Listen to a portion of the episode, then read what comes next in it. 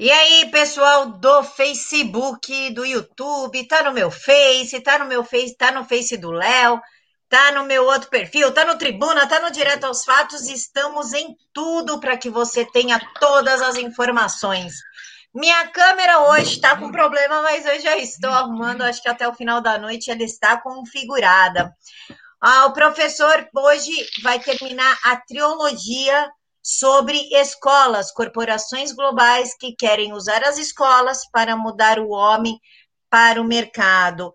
Professor, Exatamente. mesmo que você tenha aí sofrido uma puta tragédia na sua vida, eu agradeço imensamente de coração e com todo o respeito ao senhor por ter voltado. A câmera é sua, professor. Pessoal, boa tarde, tudo bem? Depois de 14 dias aí, vocês estão aí sem a minha presença, né? Vamos falar assim. E sem a minha injeção de saco, entre aspas, tem muitas escolas aí, muito, na verdade, muitas redes de escola, com certeza, já ficaram bravas comigo essas duas últimas semanas aí, né? Não sei porquê, mas tudo bem. Pessoal, é, como a Camila disse, estamos em todas as redes, aí, inclusive lá no meu perfil. Entra lá também, Leônidas Vier, tá bom? Eu tenho o meu canal, Educação 4.0, onde lá eu trato é, de literatura, redação, gramática, educação EAD, tecnologia educacional e tantas outras tecnologias também que ajudam vocês a estudarem e compreenderem o mundo da educação, né? Porém, pessoal, Claro, não podemos de deixar de falar. Tem muita gente que vai falar, ah, tudo isso do professor é teoria da conspiração, tá bom? Mas antes de nós começarmos aqui, senta o dedo nesse like, senta o dedo aí também no like do canal, do canal Direto aos Fatos, do perfil da Camila Ardo, pessoal do Tribuna, todos os canais que estão linkados aí, pessoal, sentem o dedo nesse like, compartilhem esse vídeo para dar a relevância para o YouTube, entender que esse vídeo, que esta aula, ela é relevante e principalmente isso daqui é para você, pai, tio, tia, mãe, aluno, professor, professora, quem trabalha com educação corporativa como eu, né? Isso daqui, esse conteúdo em si, ele é super importante. Por quê? Nós estamos trabalhando aqui agora, pessoal, para fechar, como disse a Camila, a trilogia, tá bom? Daquilo que nós estamos falando, que começou com o livro Contra a Escola, depois o emborrecimento programado e agora corporações globais querem usar as escolas para moldar o homem para o mercado, do professor Joel Springen, tá bom? Então, pessoal, tudo isso que eu quero que eu mostro para vocês nesses três livros, né?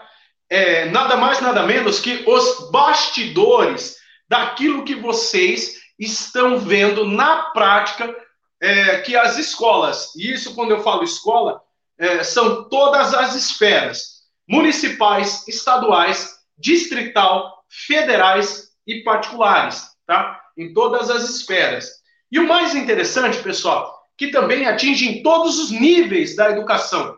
Educação básica que vai do ensino infantil, tá? Do ensino infantil, do ensino uh, fundamental 1, Fundamental 2, ensino médio, ensino técnico, passando pelo ensino superior, quer seja ele graduação, licenciatura ou tecnologia, e até as pós-graduações, né, no, no sentido de especialização, MBA, mestrados, doutorados, pós-doutorados. Tá bom, pessoal? Então, tudo isso daqui é, são os bastidores que eu quis mostrar para vocês, tá? É, sobre a questão, como é trabalhada, a questão de como é trabalhada uh, a educação para moldar né, as pessoas no sentido ético e sociológico, tá bom? Ético e sociológico, nós temos aqui o do senhor Isildo Linhares. Muito obrigado aí pelo super stick, não deixou mensagem, muito obrigado. Então, é, éticos e sociológicos, sociais, técnicos, né? E, sobretudo, conceituais, sobretudo conceituais. Por quê? Quando nós falamos em educação, pessoal, é, é uma coisa que é muito interessante. Deixa eu me arrumar aqui. É, ficou muito melhor agora. Sobretudo, uma coisa que é muito interessante é que todos os fóruns, quando vocês olharem, a partir de agora, olhem com calma. Todos os fóruns, webinários, seminários, conferências, eles estão preocupados numa coisa que é muito interessante, que é, é, é o lançamento de tendências, não para o presente. Agora, quando eu falo presente, pessoal, é para o ano letivo, por exemplo, de 2020. Tá? Eu estou falando assim, médio, longo prazo. Então é daqui 5, 10 anos. Isso surtirá efeitos. Então, quando nós falamos em conferências sobre educação, fóruns, e que está tendo aos montes aí, sobretudo agora a questão da, da pandemia Xing Ling, né, como as novas configurações. Preste muita atenção, eu falei sobre isso a aula passada, né, do emborrecimento programado, no livro do emborrecimento programado, do professor Gayton, né, o gato. Como que essas conferências estão tratando, sobretudo, o ensino híbrido. Já parou para pensar nisso?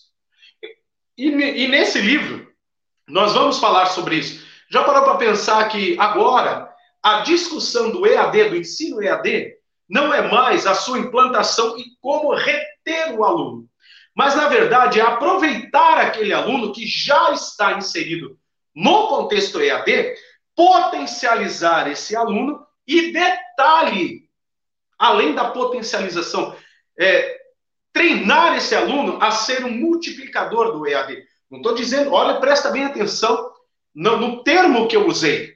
Não é educar, no sentido de compreender, entender o funcionamento do EAD. Podemos qualquer dia desses, né, Camila, até fazer uma, uma, uma, uma aula explicando o que é o conectivismo e o EAD né, segundo Robert Downes, né, o conectivismo, que é muito interessante. E, mas eu estou, quando eu digo treinamento, pessoal, é isso mesmo que vocês estão entendendo, tá? E compreendendo. É aquele treinamento segundo Dewey, né? O treino, como eu disse na aula passada, lá, procura lá que vocês verão. É o treinamento tecnocrático, né? O treinamento é, por condicionamento, aí você tem a teoria do behaviorismo, né, o comportamento, mudança de comportamento, porque em inglês a palavra behavior é o comportamento, mas não esse comportamento que nós conhecemos no sentido da habilidade, o skill, tá? Behavior que eu falo é a mudança do comportamento através do treinamento, do condicionamento, tá bom? Então, para vocês entenderem, priori, essa ideia aqui do professor John Spring, vocês precisam entender duas teorias também, tá bom? A teoria do behaviorismo de, do professor Skinner e a teoria do ensino técnico do Dewey, tá bom? Do professor Dewey, psicólogo professor Dewey, tá bom? Por que eu estou dizendo isso? É a partir dessas ideias dos anos 30 e 40 em que as corporações é, em começaram a entender e compreender que através da educação elas moldarão o cidadão ao seu pra, não, não somente o prazer, mas não o prazer que eu estou dizendo, o prazer pelo prazer, o prazer no sentido do objetivo, tá? Então a educação, olha que interessante, corporações globais querem usar as escolas então, a partir disso, olha só, por que, que eu falo? Quer usar, o livro, na verdade, fala, quer usar as escolas. Lembra que eu disse?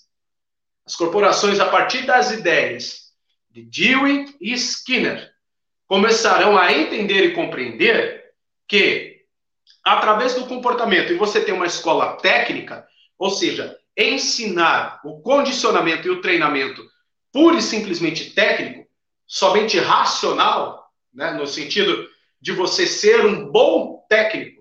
Quando eu falo bom técnico, não é somente o ensino técnico, né? o auxiliar, né? mas eu estou falando na universidade também, e com isso você produzir pensadores e pesquisadores destas teorias. Então, onde se começa a fomentar tudo isso daí? Ou seja, onde você começa a, a, a treinar as massas? Em casa? Não.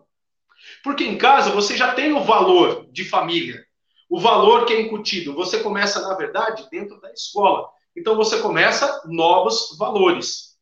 Quero fazer um parênteses aqui, pessoal. Eu escrevi semana retrasada,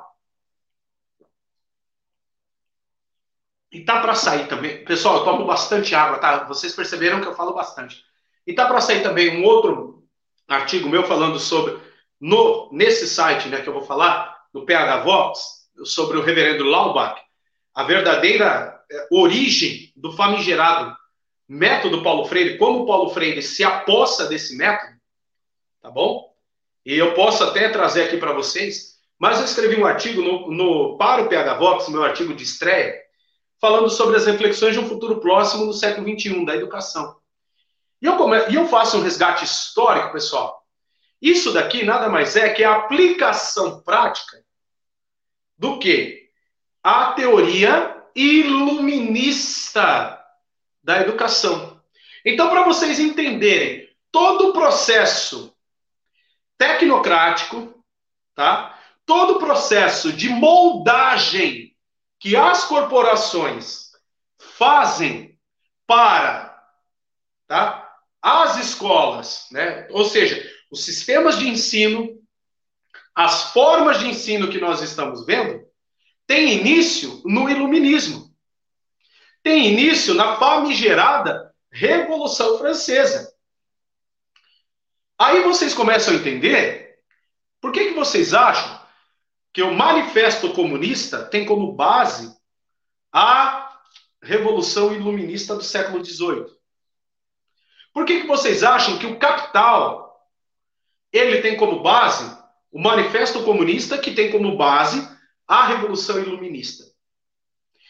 E se vocês prestarem atenção, tudo isso tem um método. E lembra que eu disse nas aulas anteriores, também no Contra Escola e no livro Emborrecimento Programado? O método, presta bem atenção nisso daqui.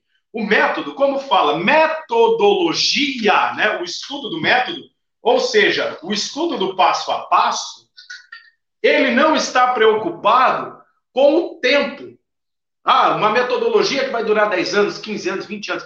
Não, quando você tem um método e aqueles que se valem desse método, no caso aqui, as grandes corporações, enxergam este método, compreendem o método, que através da escola ela consegue incutir não somente os seus valores, mas também as suas estratégias para moldar o homem para o mercado, este método ele não se preocupa a priori com o tempo pode levar 10, 15, 20 anos. Porque, na verdade, para você é, consolidar e cristalizar um conceito, uma ideia, não é de um dia para a noite, não são 5, 10 anos. É uma geração, duas, três no mínimo. No nosso caso, nós estamos vendo de três, quatro gerações para cá. Porque esse livro, na verdade, continuando aqui, pessoal, olha só que interessante, isso daqui é da sinopse dele, né? A economização e corporativização das escolas não é uma conspiração, mas sim uma convergência de interesses entre empresas globais, políticos, governos e formuladores de políticas educacionais. Então vamos começar a entender isso daqui. Isso daqui é o resumo daquilo que eu acabei de falar para vocês. Tá? Quando eu falo a economização e corporativização das escolas, lembrem-se, dos famosos sistemas educacionais. Tá? Você aí que tem filhos em escolas particulares, quantos métodos e sistemas educacionais você conhece? Um monte. Não vou listar aqui porque o YouTube pode dar strike nesse vídeo. Mas você conhece um monte. E quando você olha esses métodos, sempre tem um grupo por trás. Sempre tem um grupo por trás. Né? Então, na verdade, você tem várias editoras, várias editoras, mas ela pertence a um grupo. E este grupo, na verdade, ele pode pertencer, olha, presta bem atenção, ele pode pertencer a uma holding. O que é uma holding? É uma empresa que cuida de várias outras empresas. Então, na verdade, quando você olha, né, deixa eu até abrir aqui um pouquinho a, a janela. Acho que ficou melhor, né, pessoal? Quando você olha, por exemplo, uma certa editora do método, agora presta bem atenção aqui, do livro didático ou do método escolar no qual o seu filho estuda, você tem um grupo editorial por trás. E esse grupo editorial, na verdade, ele pode pertencer a uma holding que pertence a uma empresa maior que está ligada a corporações ou fundações no âmbito global, no âmbito globalista. Então, tudo está interligado. Por exemplo,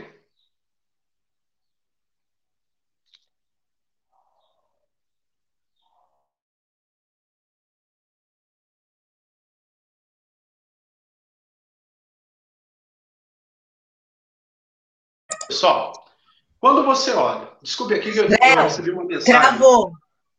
Travou? Volta que travou. Você falou tudo está interligado. E aí travou. Tá bom. Pode começar de novo? Claro. Então vamos lá. Pessoal, tudo está interligado. Né? Deu uma travada aqui, pessoal. Né? Eu acho que os, os parentes aqui, né? os conspiracionistas vão falar que as grandes corporações estão aqui já mandando ver, né? Mas deixa para lá, né? Falem mal, falem bem, mas falem do professor Leônidas. Então vamos lá, fechou parênteses aqui. Então, pessoal, tudo está interligado. Nada é independente, né? Então, quando eu falo aqui, na verdade, quando o livro fala a corporativização e a economização, nós estamos falando de, de um processo que é o qual é o fim? Moldar o homem para o mercado. Você ter uma educação não bancária, como aquele besta do Paulo Freire fala. É uma educação, na verdade, tecnocrática, tecnicista. Tá? O fim da economização da educação é moldar os alunos para serem tecnocratas e tecnicistas. Então, aí você olha também Pode haver um resquício aí do positivismo? Claro. Mas quando eu falo esse resquício, na verdade é que o positivismo pega carona em todo o conceito tecnicista e tecnocrático da educação e aplica de forma mais pragmática. Aqui no caso, eu não estou falando dessa pragmatização que o, que o positivismo, né, na educação de 1960, 1970 e 80, como eu disse no livro Contra a Escola e no emburrecimento programático, fará. Eu estou falando no nível mais profundo. Tá? Ou seja, no nível do campo da teoria que virará a prática educacional. Quando eu falo virará, ou seja, será o conceito da prática educacional nas escolas, institutos técnicos, faculdades e universidades. Então, quando o livro fala aqui, né, mas sim uma convergência de interesses podem ser interesses diferentes. Em maior ou menor grau nesta curva, né, da economização e corporativização do livro, mas, né, da educação, do nível da educação, em nível de educação, mas nós estamos falando aqui na convergência dos interesses comuns. Tá? Então, aqui nós estamos trabalhando, né, olha que interessante, no nível de compreensão de como tudo isso afeta diretamente todos os setores, todos os setores, tá? Da educação, assim como, tá? E principalmente dentro das suas vidas e casas. Não é à toa, meus caros, não é à toa, por exemplo, que olha que interessante, que cada era, cada época, as propagandas, elas se adaptam aos novos ditos padrões de sociedade. E onde começa tudo isso daqui? Dentro da escola. Então você tem o quê? Empresas globais, políticos. Lembra lá daquela polêmica, antes de entrar o, o reverendo Milton no MEC, veio aquele é, outro, né, antes ainda do. Antes dele, né, teve um outro, teve o um ministro da Educação que durou somente uma semana. Antes desse ministro da Educação que durou uma semana, logo que o Weintraub saiu, né, ele foi cotado. E esse cara, o Feder, lembrei o Feder, ele é ligado a um grupo educacional no Brasil. Que esse grupo educacional no Brasil é ligado, o seu maior acionista, tem como né, um senador da República pelo estado do Paraná. E o mais interessante, gente, até uma vez eu comentando né, com a Camila, ela disse assim: como tudo está interligado. Então, quando eu falo político, governos né, e formadores de políticas educacionais, aqui nós estamos falando do MEC. Do MEC. As secretarias técnicas do MEC, como Secretaria de Alfabetização, Secretaria de Ensino Básico, que é o Ensino Infantil Fundamental 2 e Médio, Secretaria de Ensino Técnico e Tecnológico, Secretaria de Ensino Superior e as suas respectivas supervisões e gerências. Então, tudo isso está atrelado, né? Então, não é à toa, meus caros alunos, meus caros alunos, que você olha uma coisa que é muito interessante, né? Dentro dessa visão de corporação, que é uma coisa interessante. Aqui, olha só, que até eu anotei. É, o livro ele vai dizer o seguinte, que o capital né, humano é o conhecimento e as habilidades que permitem às pessoas produzir trabalho e criar o valor econômico, no dicionário de Oxford, né? Para o humano capital. Então, olha só, você, é, é enxergado o ser humano como uma forma somente para a produção. E aí, né, o livro, vamos entrar no livro propriamente dito, né? Ele tem dois, eh, seis, seis capítulos em 244 páginas que dirá o seguinte para nós. Né? O primeiro, é, ele diz assim: a educação está submetida às corporações. Eu não vou discorrer muito, porque já falamos sobre isso, tá bom? Então, o que, que acontece? As grandes corporações, que eu estou dizendo, tudo está interligado, tudo está é, amarrado a tudo isso. Preste bem atenção que elas formam as suas holdings e, e elas atuam nos mais variados sentidos dentro da sua educação. Então, o, o pesquisador americano e professor, né, Joel eh, Spring, né, na verdade, ele é da, da Universidade de Wisconsin e ele está e ele trabalhava, né, na, na parte de política educacional. Ele rastreou as influências, que é uma coisa muito interessante, né, e as teorias econômicas que exercem na educação nas décadas de 40 e 50. Então ele começa a olhar isso daí durante o pós, durante a guerra e durante o pós-guerra, sobretudo pós-guerra. Porque aí ele começa a ver uma coisa que é interessante. Os economistas, né, desde a escola de Chicago, que foi o centro desse pensamento, e promoveu a importância do capital humano e desenvolveu a tese de que a educação poderia fazer com que a economia crescesse. Aquilo que eu disse. O ser humano ele está condicionado à produção pura e simples. Um exemplo disso, vê lá no filme de Charlie Chaplin, né, que ele começa a apertar os parafusos, né, que a galerinha aí da, do anti-horário aí gosta de usar falar da questão da relação e mecanização dos trabalhos, né? Mas é uma coisa interessante, que isso aqui é a, a economia aplicada à educação, a teoria econômica da Escola de Chicago.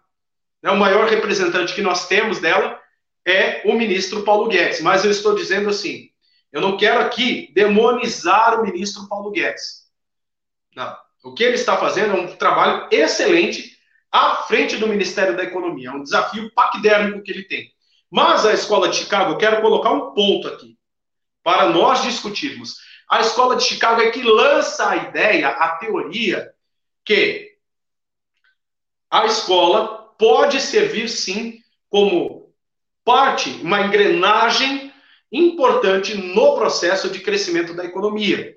Porque a partir do momento que você ensina o que você quer passar, ou, aliás, o que você quer produzir, fica muito mais fácil, porque está incutido não somente a produção técnica científica, mas também o conceito. Como eu disse, né? Trabalhar, é trabalhar o conceito. E isso fica arraigado no subconsciente. E uma coisa que é interessante, no capítulo 1 do livro, ele vem com uma pergunta, pessoal, que é muito interessante, que eu anotei aqui.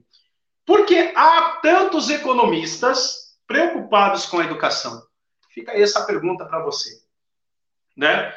E olha que interessante, pessoal. Por que há tantos economistas preocupados com a educação? No capítulo 1 desse livro, né, nós estamos vendo aqui, pessoal, se eu conseguir colocá-lo, Então você tem o quê? As corporações. E as corporações têm esses analistas, que são os economistas.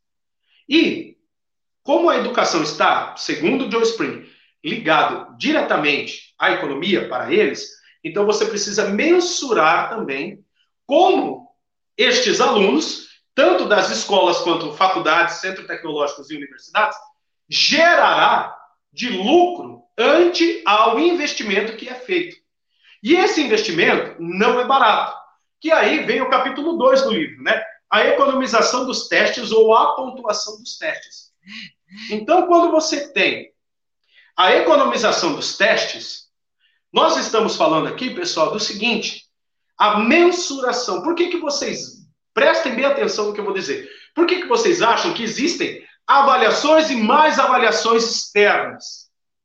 Promovidas por institutos como o Instituto Península, Fundação Lehman, Fundação Bill e Melinda Gates, Fundação Positivo, Fundação é, Abrinq.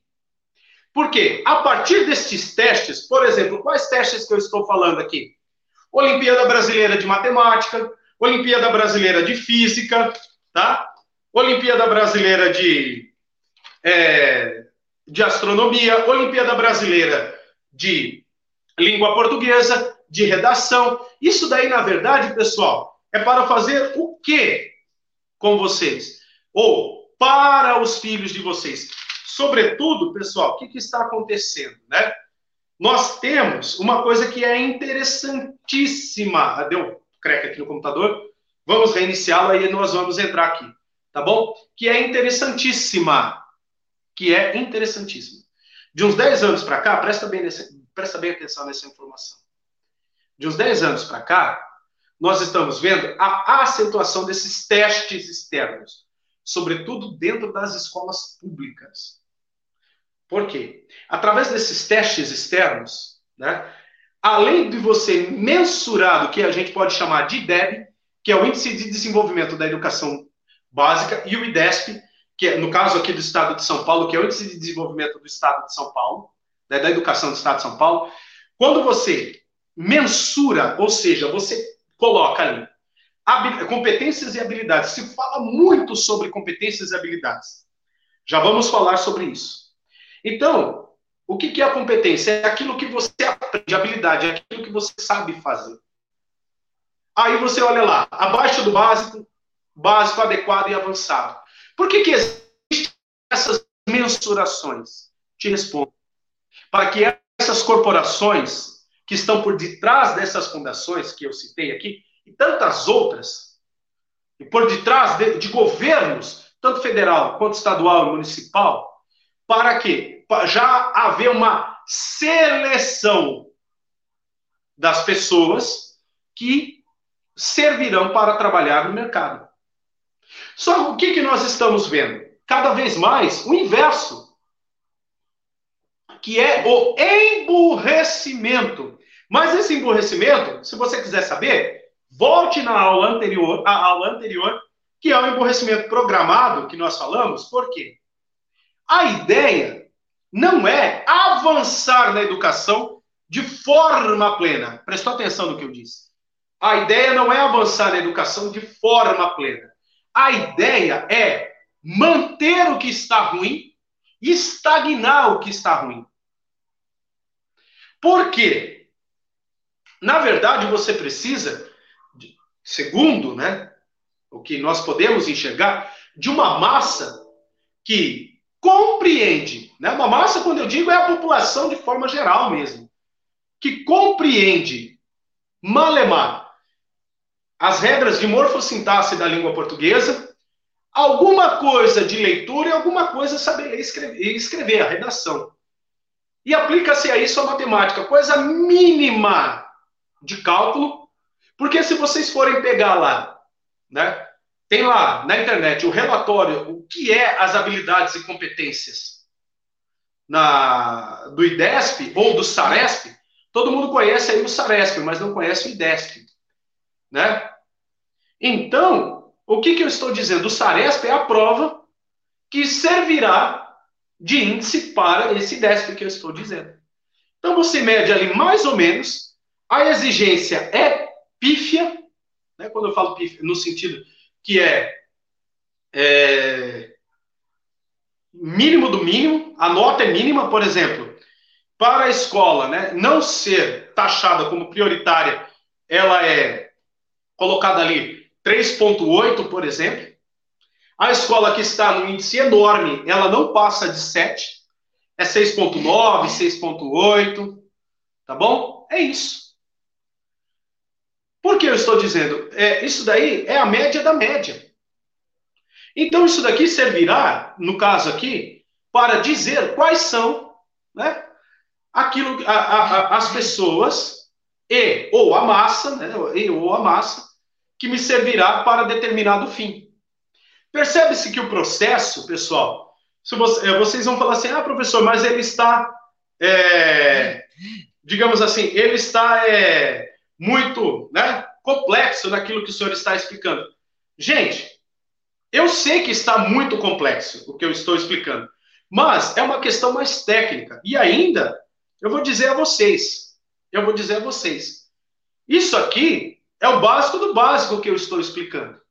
Porque não dá para aprofundar como eu queria, como a Camila queria. É que vai ser três, quatro horas de live, então vai ficar muito entediante, né? Então, olha só. E essas tendências, segundo Spring, resultam na economização das escolas, da família e influíram no conhecimento e no, no desenvolvimento do caráter. As inter... Olha aqui, agora depois nós vamos tratar sobre isso. As interações familiares ideais passaram a ser apenas aquelas que preparam as crianças para o sucesso na escola e no mercado de trabalho. Então, quando você tem aqui no capítulo 2 essa mensuração, pessoal, né? Olha só, estou dizendo aqui as fundações, por exemplo, né? Nós colocamos aqui e tem a ver também com a economia.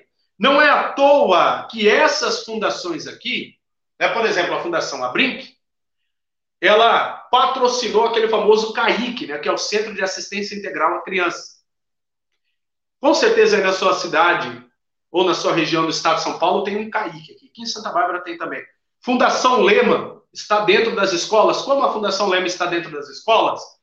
Revista Nova Escola, Revista Saber Científico, Instituto Península, um dos principais financiadores, né, das famosas Olimpíadas Brasileiras de Matemática, Língua Portuguesa, História e Astronomia, que também essas Olimpíadas servem para que você, né, você, meu caro aluno, e você, pai, uh, também seja selecionado.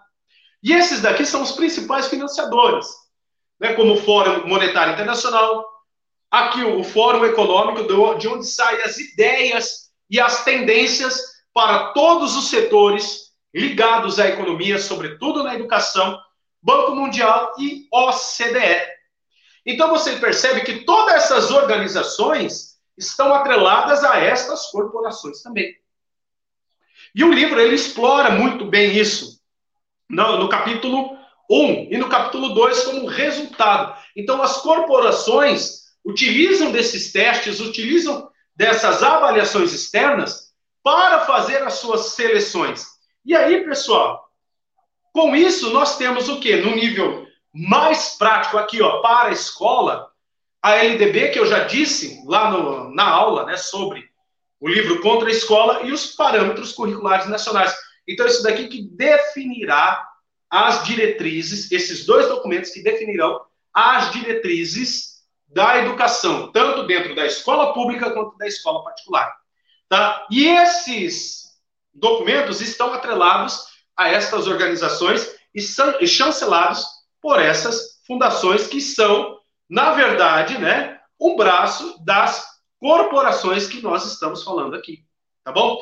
Então, pessoal, capítulo 1 nós falamos, o capítulo 2 nós estamos dizendo aqui a economização, os testes, né, escolares quando eu falo essa economização, não são as avaliações, para fechar aqui, são essas avaliações da escola, mas sim as avaliações externas. E as avaliações dentro das escolas acabam por replicar, presta bem atenção, acabam por replicar também os moldes dessas avaliações externas, tá? Que eu acabei de dizer aqui.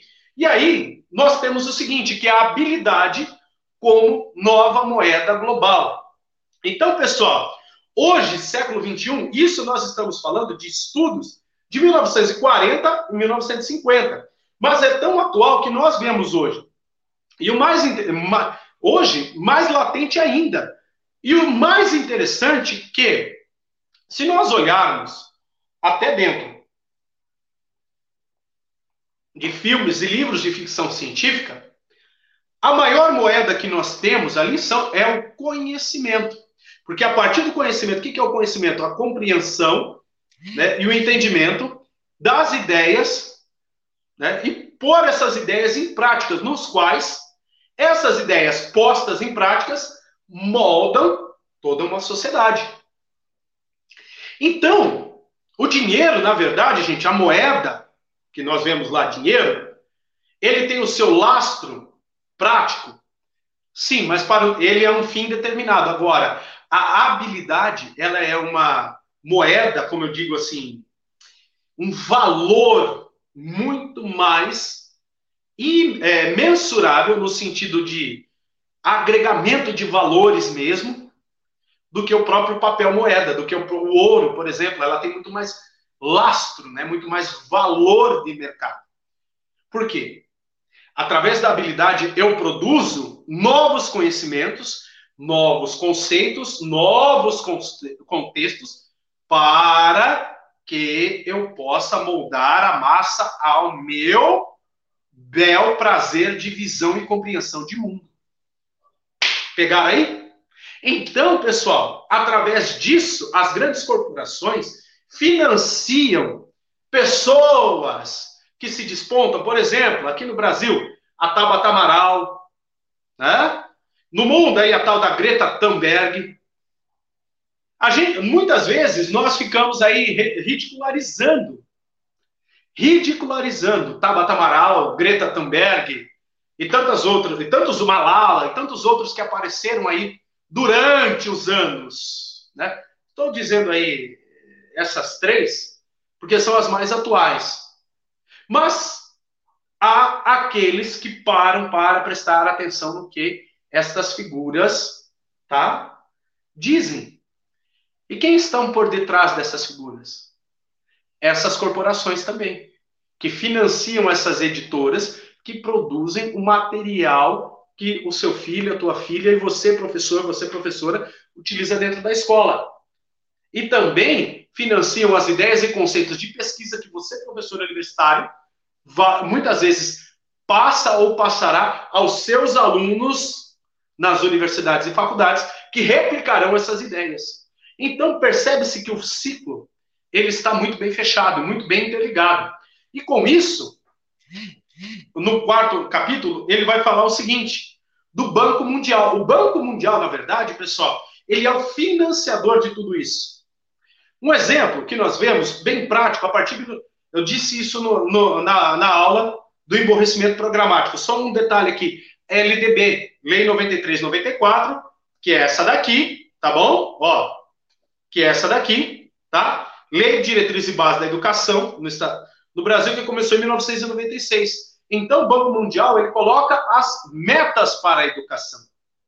E quem rege o Banco Mundial? Também as corporações.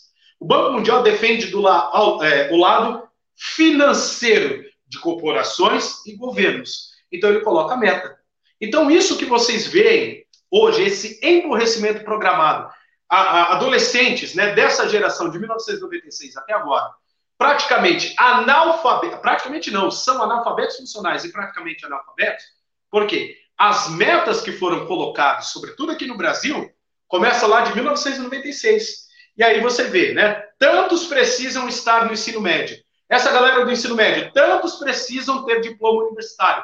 Essa galerinha do, univers... do diploma universitário, tantos precisam ter pós-graduação em nível de, a nível de especialização e MBA, mestrado, doutorado. Mas aí produz-se tantas pessoas, muitas pessoas com graduação, mestrado e doutorado, o mercado não absorve. Então o que acontece?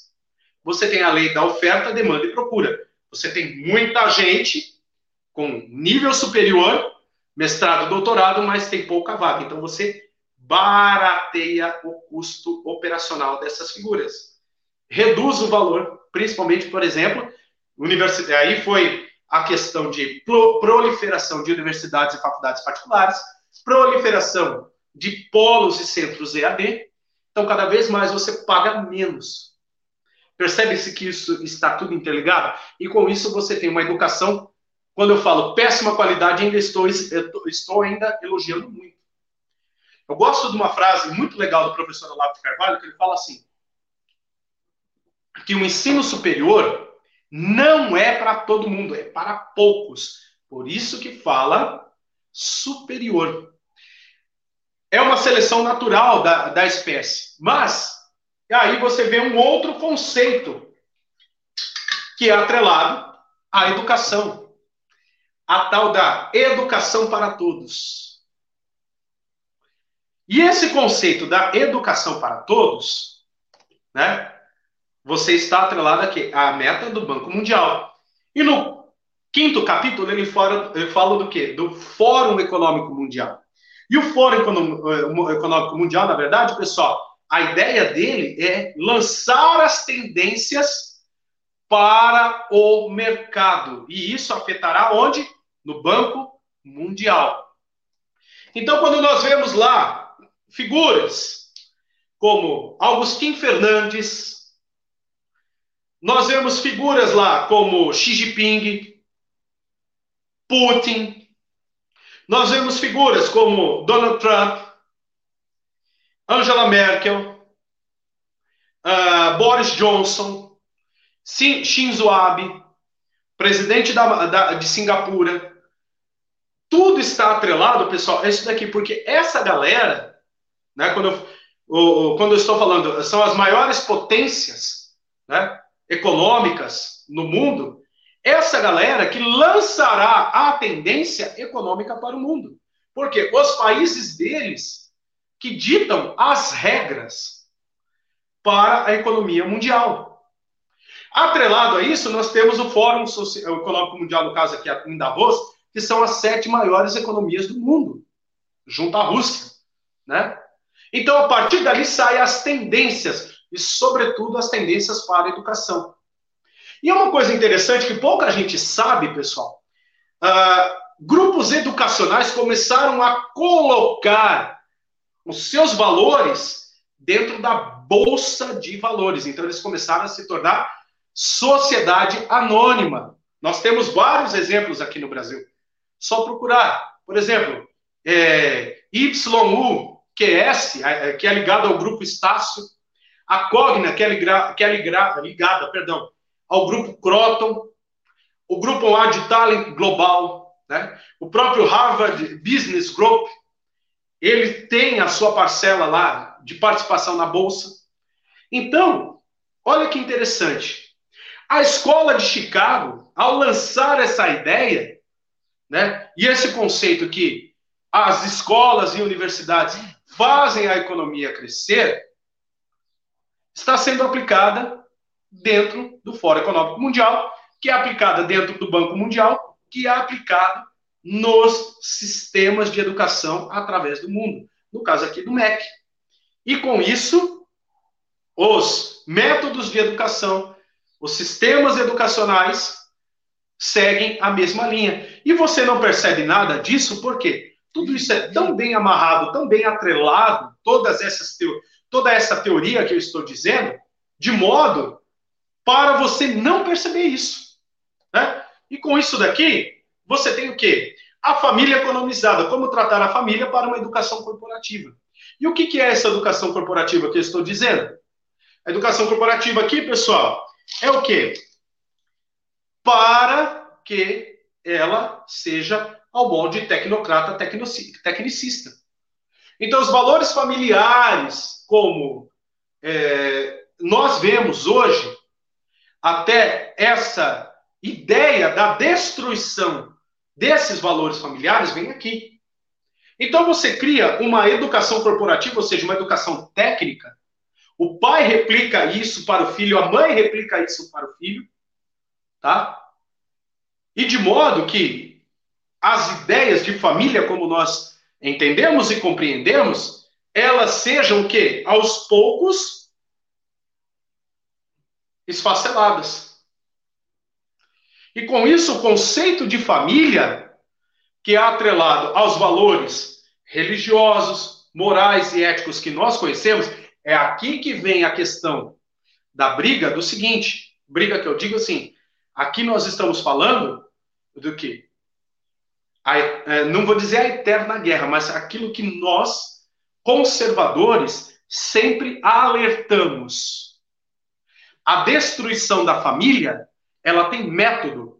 Vocês perceberam isso no livro Contra a Escola e no Emborrecimento Programático. E vocês percebem aqui. O mais importante capítulo deixa para o final, para que nós é, paramos e pensamos o seguinte, que tudo está atrelado.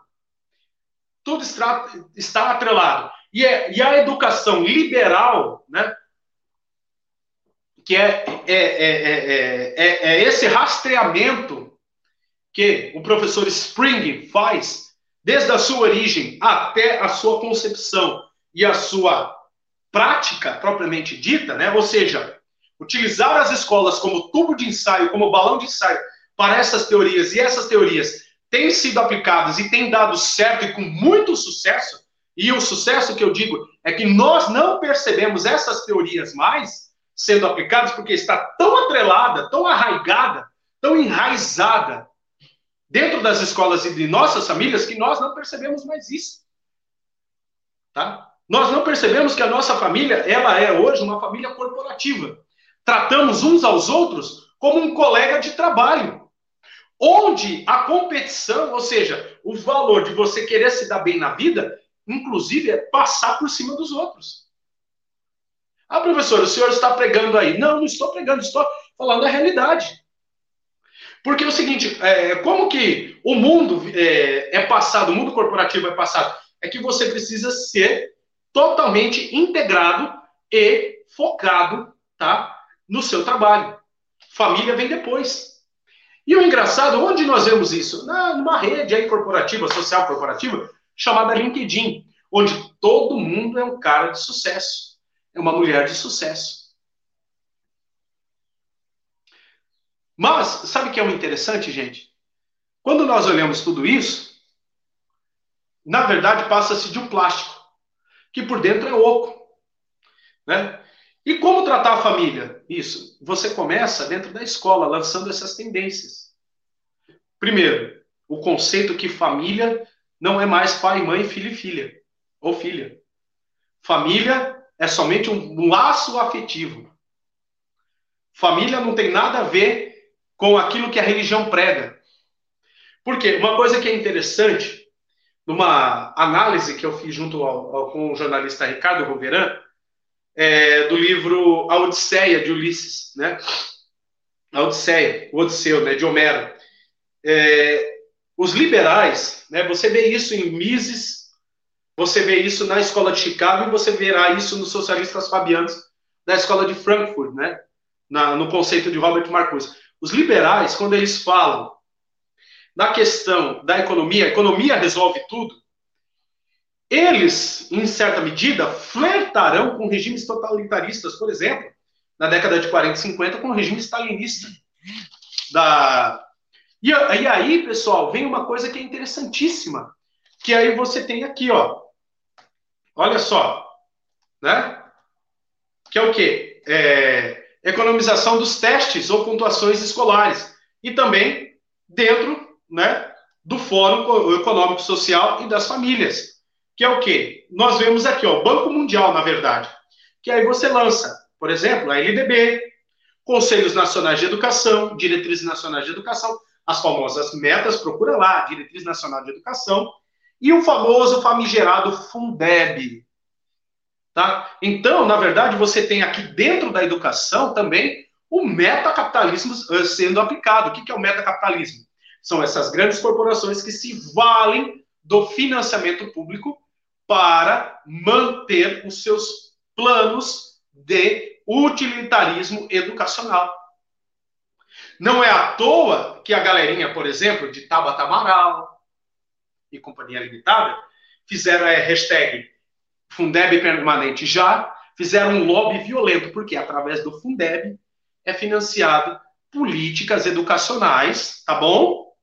políticas educacionais, né, de origens das fundações que eu falei aqui, como o Instituto Península e Fundação Lema, que são as e a Brinque, Fundação Positivo, Fundação Roberto Marinho, tá? Fundação Vale do Rio Doce, Fundação Itaú, Social, tá? E tantas outras fundações aí que são atreladas às corporações, que são atreladas ao Banco Mundial, que tem editoras, que tem é, empresas de tecnologia. Então, na verdade, eles criam essas holdings para esse determinado fim, sobretudo esse fim, para a educação. Galera, tudo que está hoje aí dentro da educação, nada é solto, tudo tem método. Tudo tem método. E tudo que nós estamos vendo de pior na sociedade, quando eu digo em questão educacional, passa-se pela escola. A escola e a universidade é o laboratório, é o tubo de ensaio dessas corporações, tá? É o tubo de ensaio dessas corporações. E por isso, pessoal, que olha que interessante, já é um tapa na nossa cara, né? Que ele coloca aqui, ó. Quero terminar com esse alerta aqui. A economização e corporativização das escolas não é uma conspiração, mas sim uma convergência de, de interesses globais, políticos e gov governos e formuladores de políticas educacionais. Com isso, pessoal, terminamos aqui a nossa aula. Meu muito obrigado, tá? A Camila Ábido já colocou aqui para nós as minhas redes sociais, os meus canais. Tenho lá, deixa eu fazer o meu merchan aqui, Terça Livre Escola, curso meu de gramática, é, leitura e produção de texto, né, redação, guia prático de estudo e leitura e interpretação de texto. Pessoal, corre lá, assinaturazinha baratíssima, tá bom? Escrevam lá, se inscrevam lá no curso também. E detalhe, pessoal, tem aqui, ó, livraria aqui que, que a Camila colocou, tá bom? E o livro tá ali também nas descrições, tá bom, pessoal? Minhas redes sociais, YouTube, LinkedIn, no YouTube, meu canal Educação 4.0, como eu disse anteriormente na aula, né, no início da aula, Facebook, Instagram, né, e é, Twitter e LinkedIn, Leônidas Bier, que vocês me acharam lá, tá bom, pessoal? Muito obrigado por essa aula, até mais. E obrigado aqui, ó, blogueiro do Brasil, um super sticker aqui, não deixou mensagem. Valeu, pessoal. Pessoal, eu vou resolver minha câmera agora. Muito obrigada pela presença de todos, pelos comentários. Eu fico aqui o tempo todo, então eu vejo tudo que vocês falam. Muito obrigada pelo debate enriquecedor que vocês fazem no chat. Professora, muito obrigada por essa aula. Eu que agradeço, Camila. Pessoal, quaisquer dúvidas, mandem aí nos comentários que nós responderemos com o maior prazer, tá bom, pessoal? E o seguinte, não deixem de ler esses livros porque vale a pena para vocês, tá? Leiam essa trilogia nessa, nessa ordem, tá? Contra a escola, o emborrecimento programado e como as corporações utilizam as escolas, né? Esse livro último aqui, Corporações Globais querem usar as escolas para moldar o homem para o mercado. Vocês com certeza terão aí um horizonte de consciência de vocês, né? Ampliados e vocês podem ter a certeza vocês descobrirão a extrema razão do lobby contra o homeschooling. Tá bom, pessoal? Muito obrigado, pessoal. Até a próxima. Tchau, tchau. Beijo, pessoal. Fiquem com Deus. Que Deus os abençoe. Amém.